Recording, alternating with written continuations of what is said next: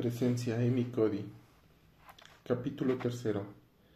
Deja de sermonear y empieza a escuchar. Cómo la presencia genera presencia. Y si dejamos brillar nuestra propia luz, daremos permiso a los demás para hacer lo mismo. Al liberarnos de nuestro propio miedo, nuestra presencia automáticamente liberará a los demás. Marianne Williamson una noche de primavera de 1992, un grupo de clérigos se reunió en una iglesia diminuta de Boston. Se había reunido para responder a una espantosa oleada de violencia y asesinatos perpetrados por pandillas. 73 jóvenes habían muerto asesinados en un año y un 230% más que solo tres años antes. La gente estaba exasperada, desesperada Vivía con miedo de perder a sus hijos en la guerra abierta que había estallado en la ciudad. Nada de lo que había intentado, los cursos extraescolares, los encierros de protesta de los padres, un mayor despliegue policial, estaba deteniendo la matanza. Una semana antes de la reunión, durante el funeral de un adolescente asesinado que, celebraba que se celebraba en la misma iglesia, catorce pandilleros interrumpieron en el interior y le asestaron nueve puñaladas a un joven. En la reunión se encontraba un joven pastor bautista, el reverendo Jeffrey Brown. Llevaba poco tiempo en la comunidad y aún no, se, aún no estaba al tanto de sus problemas. Nacido en Alaska, era un hijo de un oficial del ejército y se había pasado la niñez mudándose de una base militar a otra. Más tarde fue a la universidad en el centro de Pensilvania, antes de trasladarse a Boston para ingresar a la Facultad de Teología. Aquella noche se encontraba en iglesia junto con las demás de 300 clérigos, porque su comunidad, como la mayor parte de la ciudad, estaba sufriendo. Pero no tenía ninguna experiencia en cuanto a pandillas ni delitos, ni tampoco sabía por qué estaba aumentando. Dejaré que describa lo ocurrido después de aquella reunión. Lo que sucedió es lo que siempre ocurre cuando se reúnen un montón de pastores, dijo Jeffrey. Hablaron y el siguiente martes se volvieron a reunir para volver a hablar y al otro martes hicieron lo mismo y empezaron a traer miembros de la comunidad, profesores, padres, policías, para que hablaran de lo que estaba pasando. Dos meses más tarde querían formar comités. Santo cielo, y en ese momento vi que no serviría de nada. Cuando formas comités significa que la cosa no funciona y es hora de intentar alguna otra alternativa. ¿Sabéis con quién no hemos hablado aún? propuso Eugene, el reverendo Eugene Rivers. Todavía no hemos traído aquí a ningún joven para hablar de lo que está ocurriendo. De acuerdo, Eugene. Te nombramos el jefe del comité callejero, dijeron todos. Lo hicieron para avergonzarle, pero no lo consiguieron. Muy bien, os espero este viernes en mi casa, repuso Eugene. Aquel viernes se presentaron treinta personas en, su hogar. Eugene vivía en Four Corners, por aquel entonces una zona cero, uno de los barrios más violentos de la ciudad. Venga, salgamos, exclamó cuando llegamos a su casa. ¿A dónde? preguntamos. A la calle. La calle no era exactamente el lugar donde Jeffrey Brown había esperado encontrarse en aquel punto de su carrera.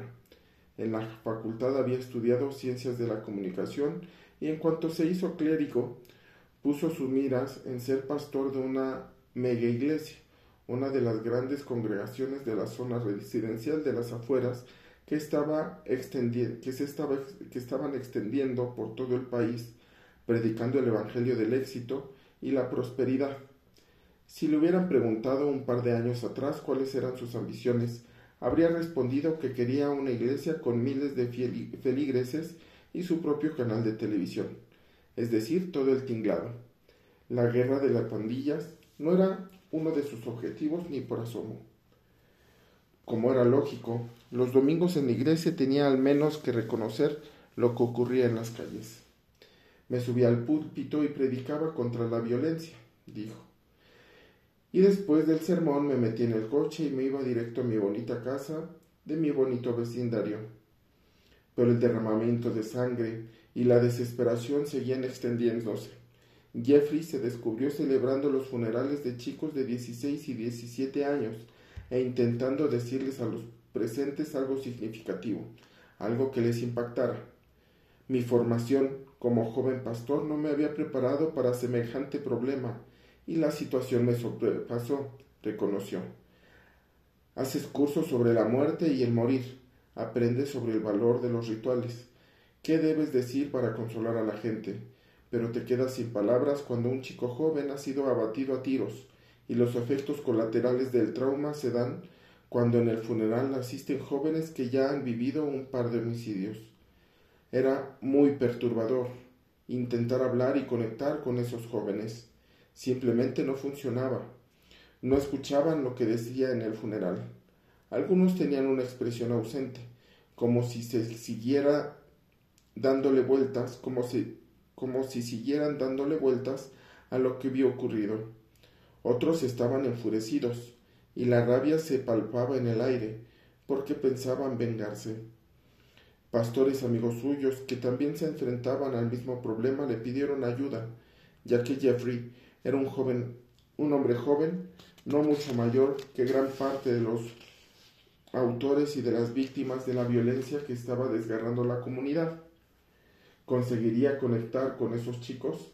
¿Encontraría la forma de llegar a ellos? pero no lo conseguía. No tenía ni idea de cómo manejar la situación como, como les ocurría a mis amigos, admitió. Jeffrey no tuvo, tuvo un sueño. En él, Jesús se apareció en la iglesia luciendo un traje naranja y una camisa roja y una corbata violeta. Le mostró su espléndido despacho y luego lo acompañó hasta un Mercedes-Benz imponente y lo llevó a una mansión. ¿Qué te parece? le preguntó Jesús impresionante. Respondió Jeffrey. ¿Te parece que todo esto sea yo? dijo Jesús. En aquel momento Jeffrey se despertó. Tuve el mismo sueño varias veces, reconoció Jeffrey, de modo que me dije, aquí hay algo que no, está, que no va bien.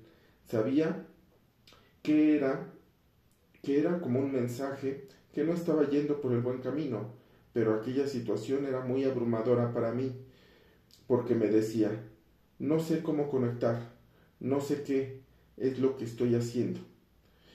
Jeffrey vio que debía intentar con más energía hacer frente a los problemas de la comunidad.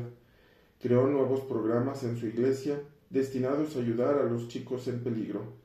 En una ocasión, incluso dio un sermón rapeando para ver si funcionaba. Me confesó soltando unas risitas. No vuelvas a hacerlo, le aconsejó un joven y simpático feligrés. Jeffrey fue a ver a los chicos del instituto local, pero como los pandilleros y los traficantes de crack no iban a clase, no pudo contactar con ellos. No sabía qué podía hacer a continuación. Poco antes de reunirse los clérigos por primera vez, Jesse McKee, un chico de 21 años, fue asesinado cerca de la iglesia de Jeffrey. Varios pandilleros le pararon para robarle la cazadora de cuero y al resistirse lo apuñalaron seis veces y se la quitaron. Jesse se desangró hasta morir pocos metros de la a pocos metros de la puerta de la iglesia. No conocí a Jesse, me contó Jeffrey. La primera vez que vi a sus padres fue en el funeral. Creo que me llamaron porque yo era joven y me conocía por trabajar con los chavales. ¿Podrías venir para celebrar una vigilia con velas y rezar? Me preguntaron. Claro, respondí, pero la verdad es que estaba muy nervioso. Jeffrey creía conocer bastante a todos los de la zona, pero mientras celebraba la vigilia por Jesse, plantado en medio de la calle, congelado de frío, vio a su alrededor caras de personas que no conocía. Aunque muchas vivieran en, en las viviendas, subvencionadas de un poco más abajo de la calle donde él residía. Luego volví a la casa de Jesse y su familia me habló de él. Estaba llena de matones. Quería largarme de allí cuanto antes. Lo que pasó a continuación le desconcertó. La gente empezó a acercarse para estrecharle la mano. A pesar de no haber hecho más que rezar, no tenía ningún programa para ellos ni les ofrecía ningún servicio. Solo me limitaba a rezar y a estar allí, y ellos me estrecharon la mano. No podía quitárselo de la cabeza mientras se dirigía en el coche a casa, ni siquiera al acostarse. Lo que he hecho de esta noche es lo que hace un verdadero pastor. No paraba de decirse. A poco tiempo la policía detuvo a los tres tipos que mataron a Jesse. Tenían veintipico de años. Solo eran un par de años más jóvenes que Jeffrey. Esos pandilleros tienen el corazón más duro que una piedra, me decía. Pero ¿cómo es posible si son de mi edad, que tengan una mentalidad tan distinta de la mía? Soy negro y ellos también. Vivo en la ciudad y ellos también. No lo entiendo. Todos esos pensamientos me daban vueltas en la cabeza, y yo no tenía nadie con quien hablar, pero cuando intenté hacerlo con algunos de mis colegas solo estaban interesados en crear sus mega iglesias. Me decían, ¿cuántas personas han ido a tu iglesia este mes? Y yo les respondía, ¿qué más da? A este chico lo asesinaron. ¿No creéis que deberíamos hacer algo al respecto? El asesinato de Jesse fue un momento decisivo, decisivo para Jeffrey. Vio el fallo inherente, la paradoja de su modo de afrontar el problema. Por un lado trataba a esos jóvenes pandilleros como los otros, y por otro estaba intentando construir una comunidad, admitió, pero no les daba ninguna puerta de acceso a mi definición de comunidad. Así que me dije, si vas a crear una comunidad, tienes que aceptar a todo el mundo, incluso los tipos que los demás no quieren con ella, como esos chicos. Jeffrey se presentó en casa de Eugene aquel viernes por la noche después de la reunión clerical. Sabía que el jefe del comité callejero tenía razón. Era hora de buscar la solución en la calle. Nos dedicamos a callejear, apuntó Jeffrey. Pasamos, pasábamos de las diez de la noche a las dos de la madrugada recorriendo las calles y se oían disparos a todas horas. El segundo viernes se presentaron menos de la mitad de los trece clérigos del comité. Al poco tiempo solo eran cuatro. Jeffrey, Eugene y dos más. Pero no pensaban rendirse. Sabían que recorrer las calles y hablar con los chicos era la clave de algo, aunque no supieran de qué, afirmó. Hacer acto de presencia. Jeffrey y otros pastores tuvieron que armarse de valor para echarse a la calle noche tras noche, sin ser invitados y sin protección alguna. Y como debes haber adivinado, Tampoco les recibieron al instante con los brazos abiertos, abiertos como salvadores, pero no tiraron la toalla, y al final se las apañaron no solo para conectar con los jóvenes de la zona, sino además para participar con ellos en reducción con ellos en reducir notablemente la violencia juvenil, en Boston. Estar presente para los demás consiste en estar ahí, estar ahí en el sentido literal y físico, Nadie había ido a hablar con esos jóvenes en su territorio y en su horario, pero la presencia también consiste más concretamente en cómo estamos ahí, en cómo abordamos a la gente con la que esperábamos conectar y, en la que deseamos influir. Jeffrey sabía que estaba caminando por el barrio más conflictivo de Boston, durante las horas más peligrosas, los chicos que encontró por la calle se habían vuelto de los más duros y osados, al menos por fuera. Como era de esperar, dejándose llevar por su instinto, podría haberles demostrado que era tan duro como ellos, un adversario digno de su categoría. Pero habría sido desde luego la peor actitud. Esos chicos llevaban toda la vida viéndoselas con situaciones durísimas.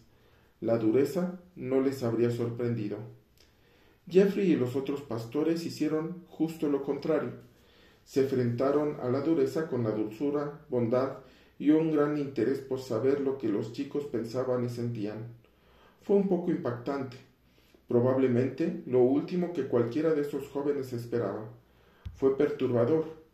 Jeffrey sabría que al principio le verían como un debilucho, pero no le importaba. Lo hizo porque sabía que nunca había probado este enfoque y se imaginó que quizá funcionaría. Tal vez te digas, por supuesto que abordar a alguien con, con bondad, apertura y curiosidad es la mejor estrategia. pero te sorprendería si vieras lo común que es hacerlo de manera instintiva con, con otra actitud que tiene más que ver con demostrar el poder y el control de uno.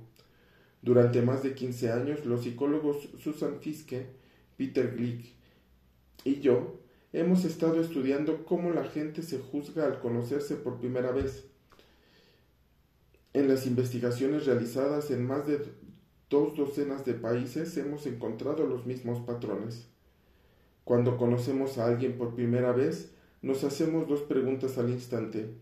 ¿Puedo confiar en esta persona? ¿Y se merece mi respeto? En nuestra investigación, mis colegas y yo nos referimos a estas, dos, a estas dimensiones como cordialidad y competencia, respectivamente. Normalmente creemos que las personas que acabamos de conocer es más cordial que competente o más competente que cordial, pero no las dos cosas a la vez en la misma medida. Nos gusta que nuestras distinciones sean claras. Es una predisposición humana. Por eso clasificamos a las personas que acabamos de conocer en dos tipos. En su investigación empresarial, Tiziana Casiaro se refiere a ellas como estúpidos encantadores o cretinos competentes. De vez en cuando los vemos como incompetentes y fríos, cretinos estúpidos, o cordiales y competentes, estrellas encantadoras. Lo último es el no va más, ya que ser objeto de confianza y respeto nos permite interactuar adecuadamente con los demás y hacer lo que nos proponemos. Pero no valoramos los dos rasgos por igual. Primero, juzgamos la cordialidad o la afabilidad o la fiabilidad, la dimensión a la que le damos más importancia de ambas. Oscar Ibarra y sus colegas descubrieron, por ejemplo, que procesamos las palabras relacionadas con la cordialidad y la moralidad, amable, sincero y otras por el estilo, más deprisa que las palabras relacionadas con la competencia, creativo, habilidoso y otras similares. ¿Por qué valoramos la cordialidad por encima de la competencia? Porque desde un punto de vista evolutivo para nuestra supervivencia es más crucial saber si alguien se merece nuestra confianza. Si no es así, es mejor mantener una cierta distancia, porque ese individuo es peligroso en potencia, en especial si es competente. Valoramos a las personas eficientes, sobre todo en circunstancias en las que este rasgo es necesario, pero solo lo advertimos después de haber juzgado si son de fiar. Recordando aquellas primeras caminatas de los viernes por la noche cuando los clérigos y los pandilleros se movían por el mismo inquietante territorio, Jeffrey comentó Nos imaginábamos que mientras recorríamos las calles nos estaban viendo y queríamos dejar claro un par de cosas. En primer lugar, que no cejaríamos en nuestro empeño, que no que nos presentaríamos cada viernes y en segundo lugar, que no estábamos ahí para aprovecharnos de ellos los desconocidos que visitaban un barrio problemático declarando a los, a los cuatro vientos que iban a limpiar las calles, traían consigo una cámara de televisión, un periodista o simplemente tenían un ego desmesurado. Jeffrey dijo que los jóvenes se preguntaban, ¿es otro montaje? ¿Es otro tipo que busca el protagonismo, que quiere ponerse una medalla en lugar de pensar en nosotros? Antes de empezar a dialogar, antes de poder estar presentes, ambos grupos, el uno con el otro, tenían que establecerse la confianza. En cuanto se estableció esta confianza, quisieron evaluar su fuerza.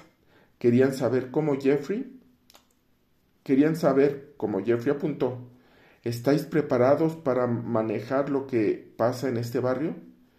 Aquellas conversaciones iniciales podían ser muy intimidantes porque los jóvenes se expresaban con agresividad y se mantenían a la defensiva. Y tenías que comunicarte con ellos. Además, hacerlo sin, cerrarte en banda. A pesar de todo, lo más curioso es que cuando le preguntó a la gente, estudiantes, amigos, ejecutivos y artistas, que preferían que los vean como personas fiables o como personas competentes, la mayoría elige lo último. Es muy comprensible por dos razones. La competencia se evalúa más fácilmente de manera práctica y concreta. Se refleja en un currículo, en un rendimiento récord o en una puntuación de una prueba. De modo que, que sabemos que podemos demostrar lo competentes que somos. Además, nuestra fidelidad y cordialidad beneficia a los demás, pero creemos que nuestra competencia y fuerza nos beneficia a nosotros mismos. Queremos que los demás sean cordiales y de confianza, pero también queremos que nos vean como competentes y fuertes. Si bien el primer deseo nos mantiene a salvo, el segundo puede conducirnos a unos errores que quizá nos, salgamos, salgan muy caros. He visto a muchos estudiantes que estaban haciendo un máster en dirección de empresas en dirección de empresas. Aprenderlo por las malas en sus prácticas veraniegas. Su meta es conseguir que la empresa en la que hacen las prácticas los contraten cuando se licencien y disponen 10 semanas para demostrar lo que valen. Es como una entrevista de trabajo de 10 semanas. Estos estudiantes están a menudo tan decididos a demostrar a todo el mundo que son los más listos y competentes del grupo que pasan por alto el precio que pagarán por su estrategia. Su actitud hace que la gente los vea fríos y distantes. Les impide participar en las reuniones sociales con los compañeros de trabajo y los directores. Les hace creer que si piden ayuda los demás los verán como unos flojos e ineptos, cuando en realidad preguntarle la opinión al director o a un compañero de trabajo les permitiría interactuar, respetar a los demás e integrarse en el grupo. Sin embargo, los estudiantes que se desviven por ser los mejores al terminar las prácticas y ser llamados al despacho del director, se llevan un buen chasco cuando se enteran que la empresa no los contratará porque nadie ha llegado a conocerlos. Parece ser que no interactuaron bien con el resto. El director no está poniendo en duda su competencia, pero les comunica, de manera directa o indirecta, que no han mantenido ninguna colaboración en relación de confianza productiva. ¿Aún no estás convencido? Considera el estudio de 2013 realizado con 51.836 jefes que fueron puntuados por sus empleados con relación a una gran variedad de conductas y rasgos, y también en cuanto a su eficiencia como jefes. Solo 27 recibieron una puntuación que se encontraban en el cuartil más bajo, por debajo del 25%, en cuanto, a, conductas y rasgos que reflejaban simpatía, y en el cuartil más alto, por encima del 65%, en cuanto a una buena dirección en general. Es decir, solo tenían una probabilidad entre 2.000 que les vieran como un jefe antipático pero eficiente. Otros investigadores han descubierto que las principales características de los ejecutivos que fracasan son un estilo inestable y desabrido o estilo amedrentador propio de un matón, exactamente lo opuesto a la cordialidad y la honradez. Pero antes de seguir me gustaría aclarar, por si te lo estás preguntando, qué relación tiene el reverendo Jeffrey Brown, las pandillas y la violencia con la cordialidad y la competencia. La moraleja es que la confianza es la vía para influir en los demás, y la única forma de generar una verdadera confianza es estando presente. La presencia es el medio por el que la confianza se crea y las, y las ideas se comunican. Si alguien a quien estás intentando influir no confía en ti, no llegarás demasiado lejos. Incluso puedes desconfiar de ti al verte como un manipulador. Pero más, por más buenas que sean tus ideas, si no confía en ti, no las aceptará. Por otro lado, si eres cordial, honrado y fuerte al mismo tiempo, los demás te admirarán, aunque solo verán tu fuerza como una virtud y no como una amenaza tras haberte ganado su confianza. También estoy intentando mostrarte que aprender a estar presente en los momentos difíciles, además de ser bueno para ti, es muy positivo para los demás. La presencia te da el poder de ayudarles en sus peores momentos. Deja de ser seda. Volvamos a Jeffrey. El asesinato de Jesse fue un momento decisivo para él. No hizo que consiguiera no hizo que consiguiera conectar de la noche a la mañana con los jóvenes que intentaba ayudar, pero fue el catalizador. Al tiempo, Jeffrey comprendió por fin la realidad de cómo le percibían en la calle. También fue cuando los pandilleros vislumbraron finalmente al verdadero, Jeffrey.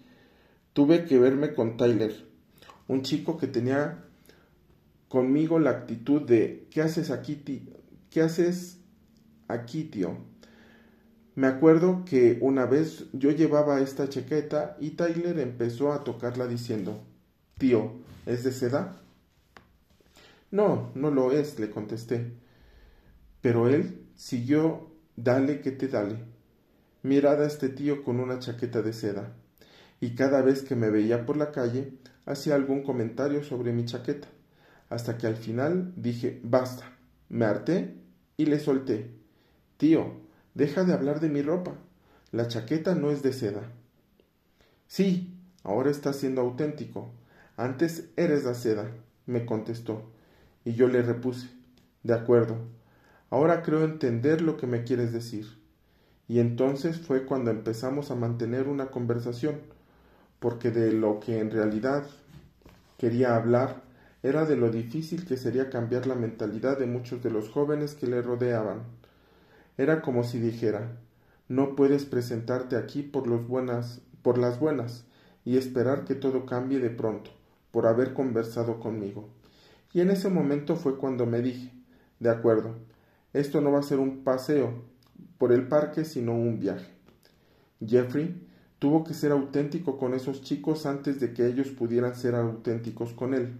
A través de sus acciones tenían que contarle su historia real, aquella en la que él creía y no la que quería que los demás creyeran. Ser lo más sincero posible, sin fachada ni barreras, para que vieran para que vieran que ellos también podían hacer lo mismo. Revelarte tal como eres hace que los demás se sientan libres de revelarse tal como son. Debemos dejar de ser seda.